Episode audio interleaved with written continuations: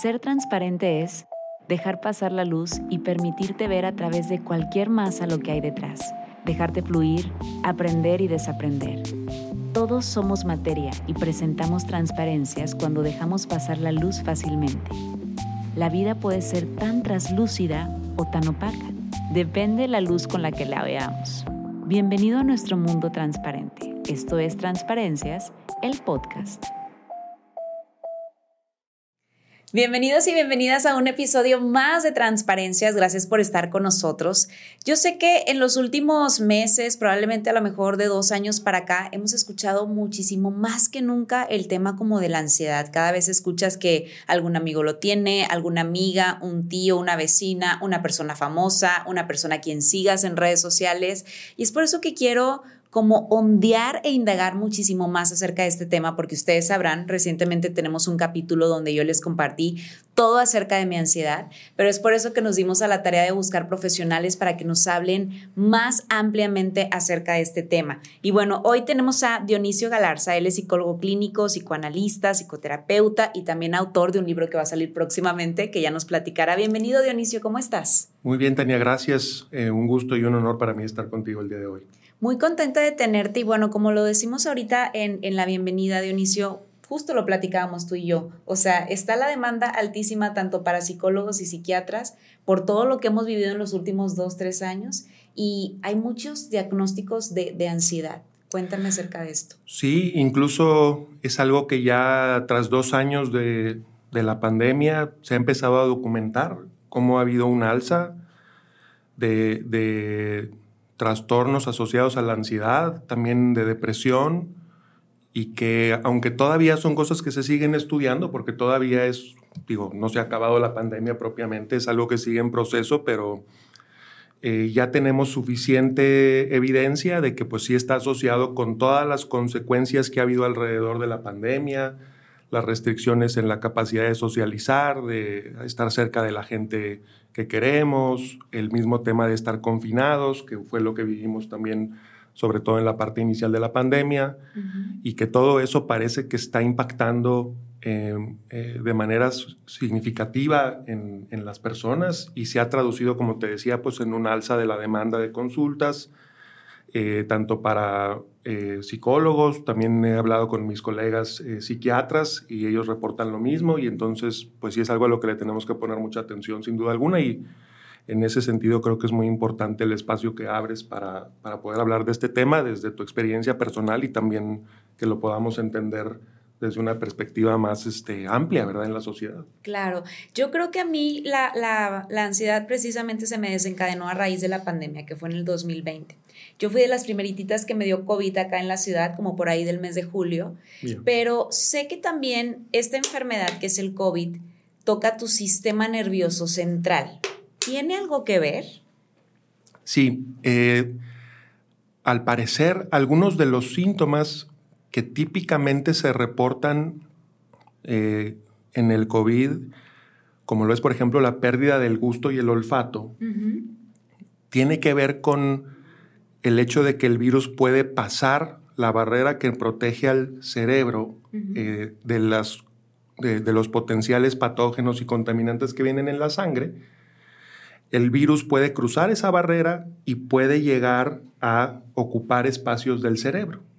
Y entonces, eh, todo apunta a que eso después eh, eh, puede dejar algunas consecuencias a nivel del funcionamiento neurológico, entre ellas la aparición de síntomas de ansiedad y de depresión. Es algo que en los últimos dos años se había observado, hasta ahora ya han empezado a salir también algunos estudios al respecto que sí sugieren que hay un cuadro neuropsiquiátrico que parece estar asociado a la presencia del COVID en el sistema, en el cuerpo de una persona, y que por eso eh, esa es parte de la explicación de por qué ha habido este repunte. No es lo único, porque igual mucha gente que no ha tenido ese tipo de síntomas como quiera, luego puede tener ese tipo de problemáticas, pero parece que esa es una de las razones principales eh, o una de ellas de por qué en algunas personas se manifiesta la ansiedad de esa forma. Uh -huh. Y por qué también hemos sido un aumento. Ahora, para ir como desde el inicio, Dionisio,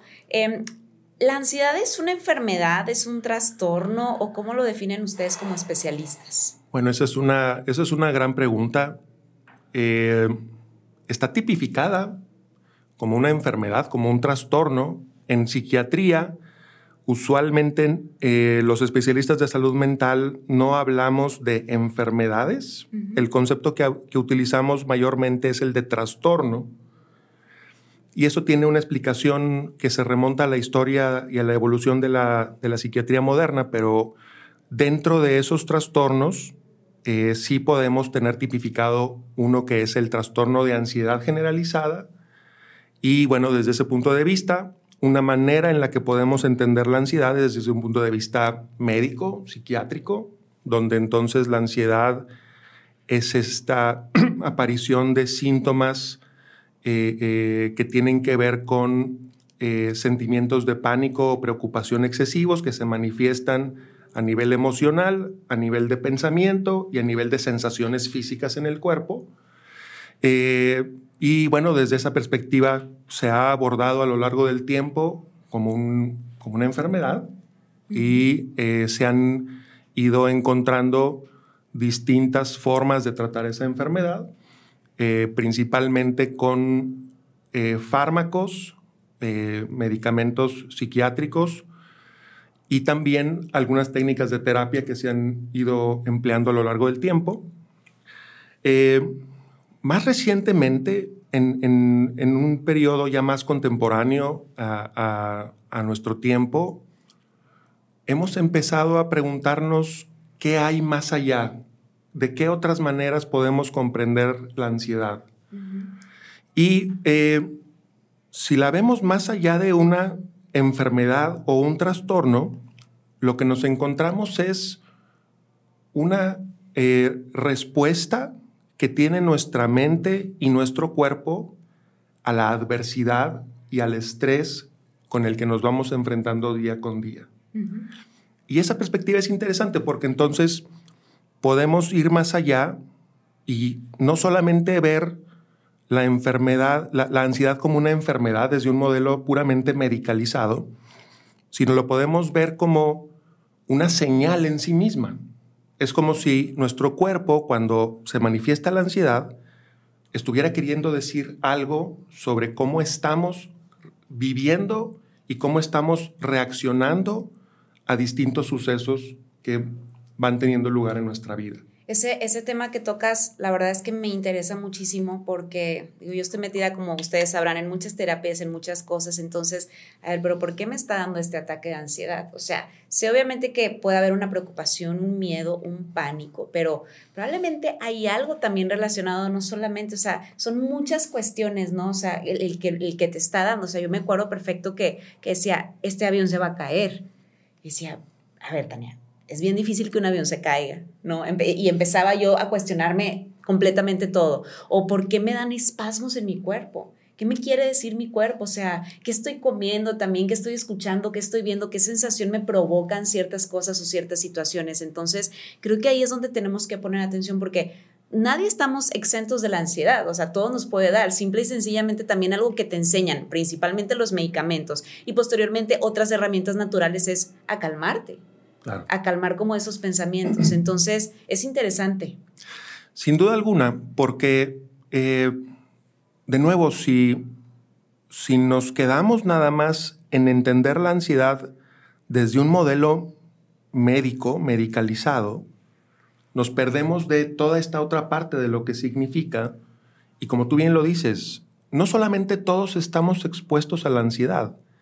En realidad, la ansiedad cuando no se manifiesta de manera patológica, cuando no se manifiesta de un modo que nos da problemas en la vida, en realidad es una de las muchas herramientas con las que cuenta nuestro cuerpo y específicamente nuestro sistema nervioso central para protegernos. En realidad la ansiedad es la respuesta que tendría cualquier persona cuando se está enfrentando a una amenaza, a algo que nos pone en peligro. Sí, o sea, eso es lo primero que tu cuerpo te dice que hagas. No sé, si ves un tigre, pues corres. Exacto, y entonces viene, ves al tigre y aparecen todas estas señales, cambia la fisiología de nuestro cuerpo, se empieza a acelerar el corazón, empezamos a disparar adrenalina, todo nuestro cuerpo está empezando a tener un cambio corporal diseñado para poder enfrentar esa amenaza. Y al mismo tiempo que se, da esas, que se dan esas manifestaciones físicas, también hay manifestaciones mentales y emocionales, y todas están en realidad diseñadas a enfrentar esa amenaza de la mejor manera posible para escapar de ella y para no ser afectados por ella.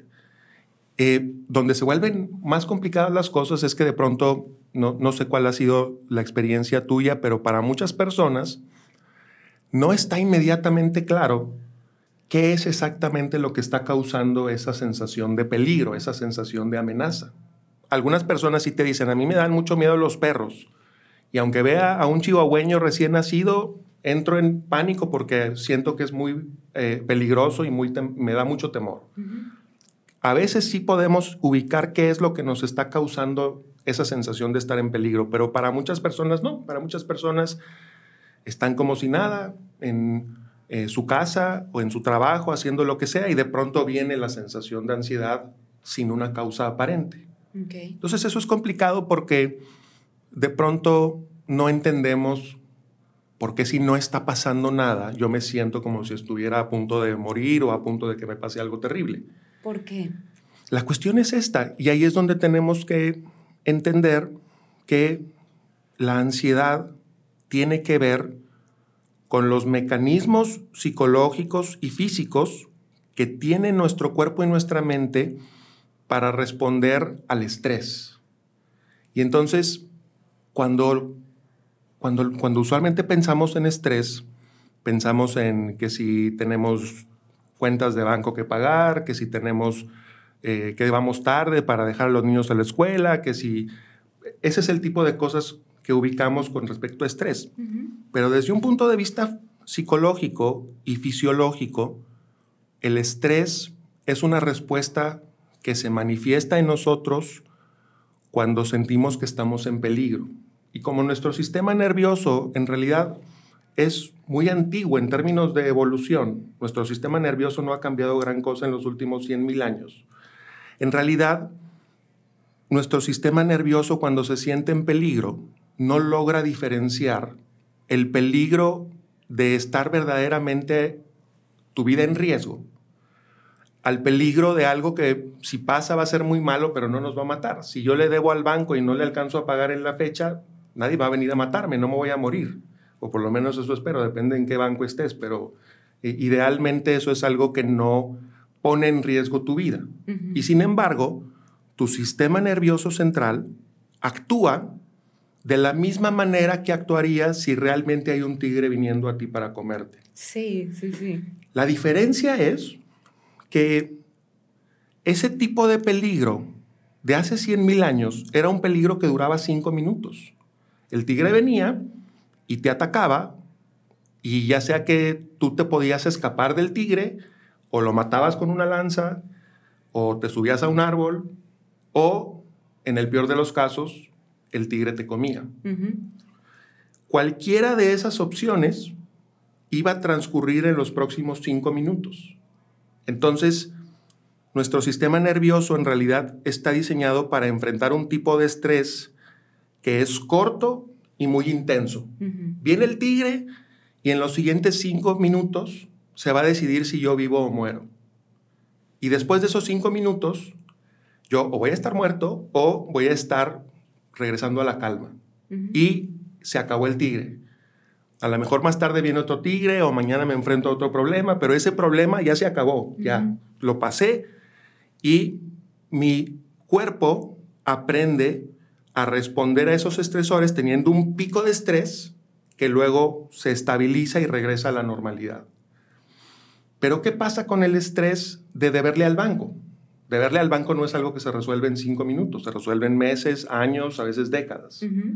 Y entonces eso quiere decir que tu cuerpo está respondiendo como si te estuviera comiendo un tigre, pero ese tigre nunca se va porque tú siempre tienes sobre ti la preocupación de que tienes que trabajar y esforzarse para pagar esa deuda. Eh, y entonces ahí está siempre, pero ni te come ni te le escapas. Y entonces, ese es un tipo de estrés muy diferente al que nuestro sistema nervioso está diseñado realmente para reaccionar. Es un estrés en el que a lo mejor no nos sentimos en peligro de muerte, como si realmente viniera un tigre por nosotros, pero nos sentimos muy afectados o muy estresados, y ese estrés dura mucho tiempo. Y entonces, eso somete a nuestro sistema nervioso a una experiencia para la que no está diseñada a actuar. Y llega un punto donde hay una especie de sobrecarga de nuestro sistema nervioso en cuanto a sus capacidades para enfrentar ese tipo de estresores, lo que hace que en algún punto esté tan sobrecargado ese sistema que ya no necesita ningún estímulo en particular para disparar la respuesta de ansiedad. Ya lo tiene. Ya lo tiene. Imaginemos una alarma. Al final la ansiedad es como la alarma interna que tenemos que nos dice, oye, cuidado, aquí hay un peligro. Y que esa alarma, cuando se descompone, suena por cualquier cosita. Cualquier estímulo, por más pequeño que sea, hace que esta alarma suene porque la sobrecarga que tiene hace que se vuelva hipersensible a los estímulos. Y entonces ya no tiene que haber un tigre presente para que yo me sienta así. Ya puede ser cualquier cosa que esté pasando a mi alrededor o adentro de mí. Eso creo que me pasó 100% a mí. O sea, yo creo que a raíz de la pandemia era como que, ay, tengo que pagar mi casa, ay, me quedé sin trabajo porque en la pandemia mi trabajo todo era en la calle, ay, eh, mi hijo, ay, la escuela, ay. Entonces, como que empezaron a llegar tantas cosas que ya no lo pude controlar. Entonces, digo, mi público sabe que yo voy a terapia toda la vida, tengo 10 años yendo a terapia, pero te lo comentaba ahorita antes de entrar a grabar. O sea, yo llegué a un punto de mi vida, Dionisio, donde yo dije, esto ya no lo controlo, o sea, ya no duermo, tengo insomnio, estoy pensando todo el tiempo qué va a pasar el día de mañana porque yo no sé si me va a alcanzar para pagarle a los chavos, o sea, muchas cosas. Entonces, yo se lo decía a mi, a mi psicóloga porque me decía, ay, es que yo no quiero que te mediques y yo, es que lo necesito. O sea, mi sistema, mi cerebro, sistema nervioso, lo que sea, a nivel neuronal, cerebral, lo necesita.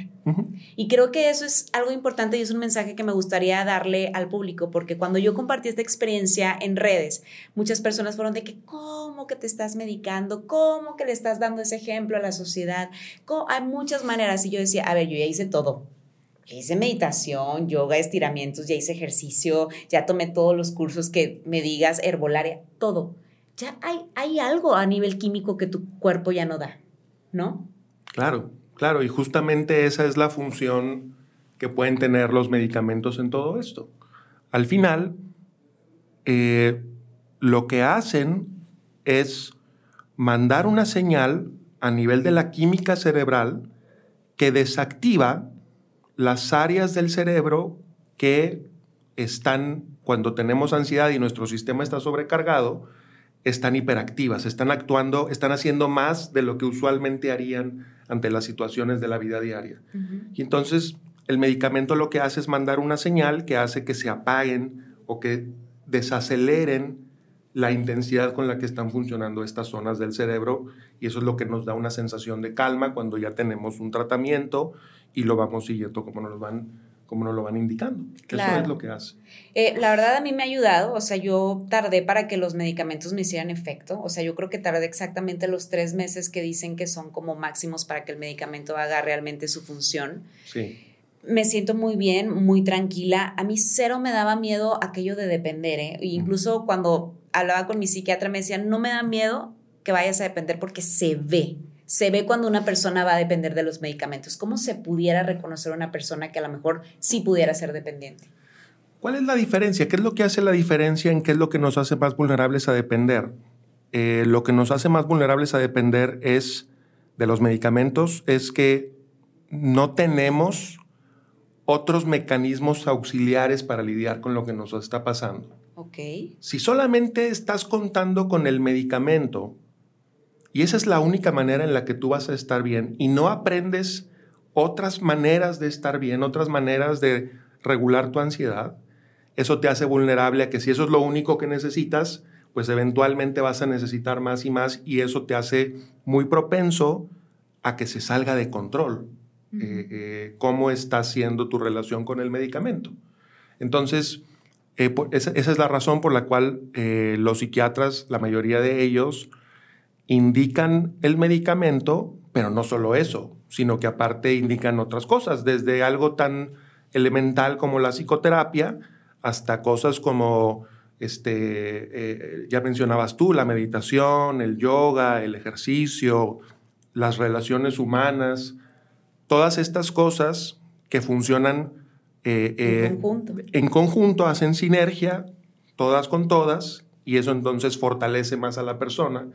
El medicamento hace lo suyo y todas estas otras cosas mantienen a la persona yendo hacia adelante, hacia vivir una vida que valga la pena, y eso reduce muchísimo el potencial de abuso, de dependencia, de todas estas cosas que eh, pueden llegar a pasar, pero afortunadamente si se maneja de esta manera, el riesgo es realmente prácticamente nulo. Sí, y la verdad es que siento que no podemos ser como, no, no sé si la palabra sea egoísta, pero por ejemplo, si vas al psiquiatra y te dan un medicamento, decir, ya con esto, ¿no? Siento que hay, que hacer todo un trabajo muy personal e interno, o sea, para poder hacerlo. O sea, yo obviamente había días y sigue habiendo días de vez en cuando que digo, no me quiero parar, pero me voy a parar 20 minutos a moverme, a hacer ejercicio, a escuchar una canción que me haga bien, a pintarme, a arreglarme, digo, porque obviamente cuando pasas por este padecimiento, pues hay días que no quieres hacer nada, que te cueste levantarte, que te sientes cansada, fatigada, de que eran en, este caso mis síntomas,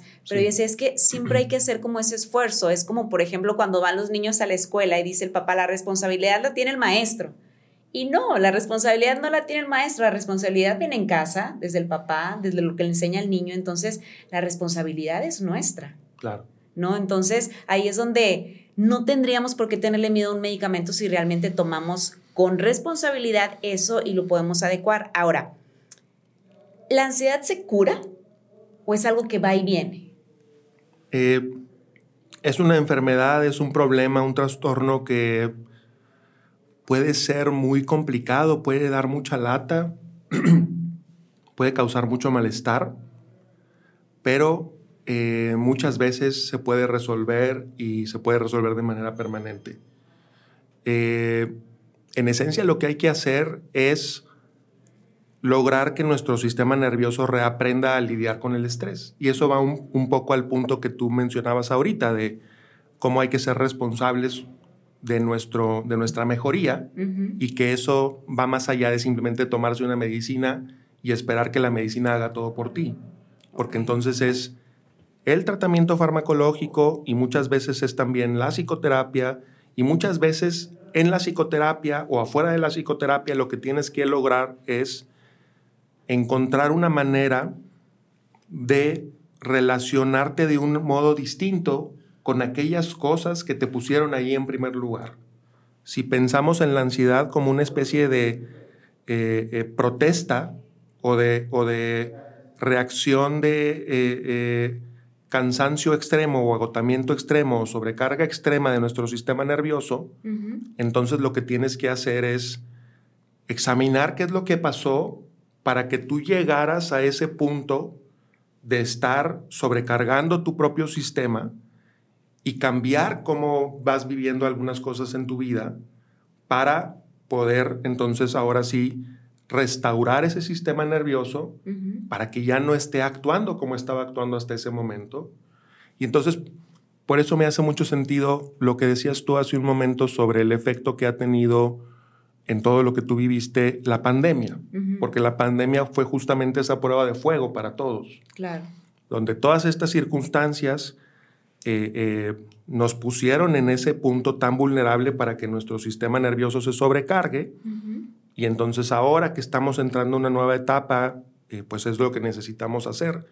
Restablecer nuestro sistema nervioso, en parte con la ayuda del medicamento, en parte con la ayuda de la terapia y en parte con la reflexión que cada quien tendrá que hacer para actuar de manera distinta en su vida y hacerse más resilientes a estas adversidades, a estas cosas que van pasando día con día y que nos van llevando a ese extremo.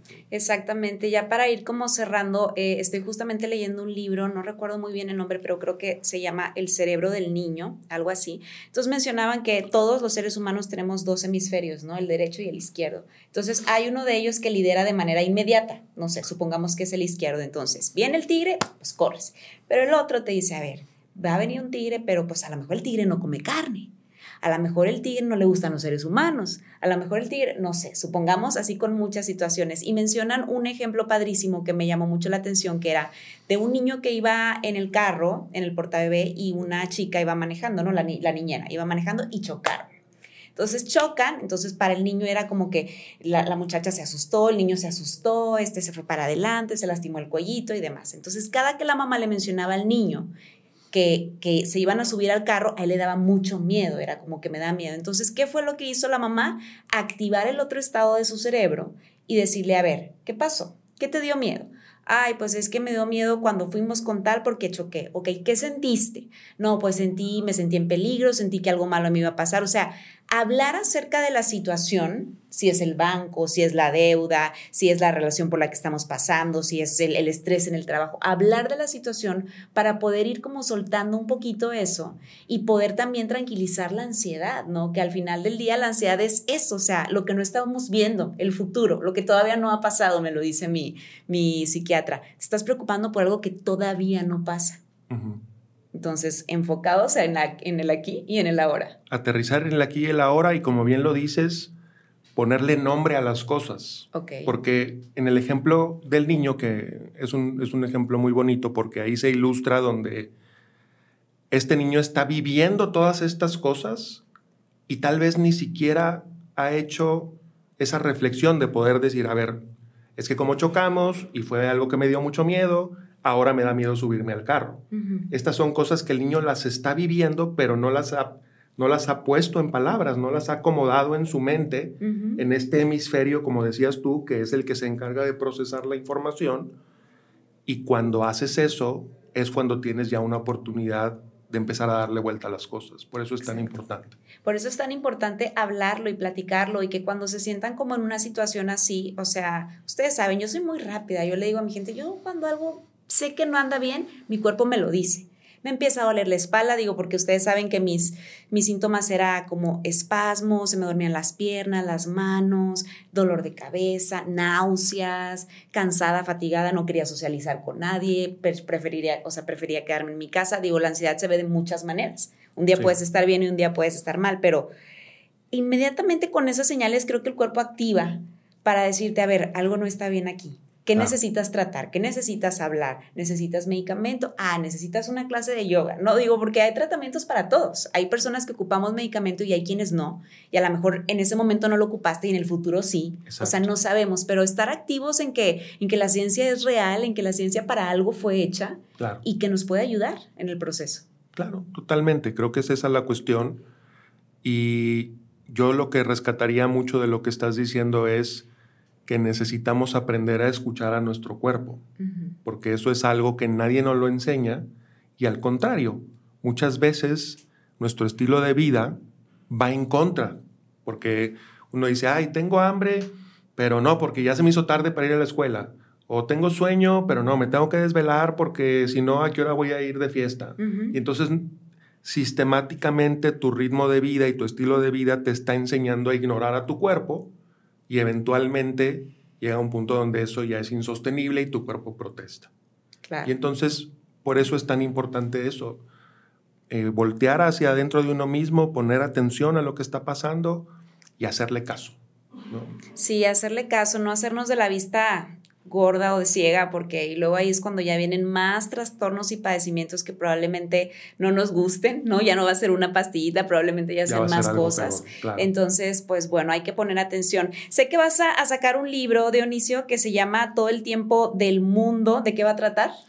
Justamente hablo un poco de estos temas, hablo un poco de cómo estamos viviendo de una manera que ya no le hace espacio a nuestras necesidades humanas básicas y que eso está altamente relacionado con el malestar físico y emocional. Entonces me quiero enfocar un poco en eso y pues tratar de ofrecer ahí una explicación que vaya acorde con todas estas cosas eh, que hemos estado hablando y pues a lo mejor que nos sirva como punto de referencia para ver cómo podemos ir planeando nuestra vida, haciéndole más caso a eso, como decíamos hace un momento. ¿no? Ok, muy bien. Pues bueno, ¿dónde te pueden contactar? Sé que das consultas, ya sea individual y también de pareja. Así es. Eh, tenemos nuestro centro, eh, se llama DBT Monterrey, eh, DB de burro, T de Tito. Es un tipo de terapia que hacemos aquí en Monterrey. Eh, mi Instagram personal es Dionisio Galarza, como mi nombre. Y este, pues encantados de recibir a cualquier persona que necesite ahorita en un momento tan difícil ser escuchado y buscar cómo resolver las cosas. Exactamente. Dionisio con C. Dionisio Galarza, Galarza con Z, para que lo busquen ahí en Instagram. Pues muchísimas gracias por tu tiempo. Aprecio muchísimo el que estés aquí porque sé que tenías unas par de consultas y por ahí moviste algo. Gracias. Y bueno, pues ojalá que puedan eh, prender ese, ese, ese foquito verde, no el rojo, sino los foquitos verdes para que podamos vivir una, una vida mejor y más estable. Gracias por todo. Muchas gracias. Fue un honor estar aquí. Yo soy Tania Rendón. Nos vemos el siguiente jueves. Bye.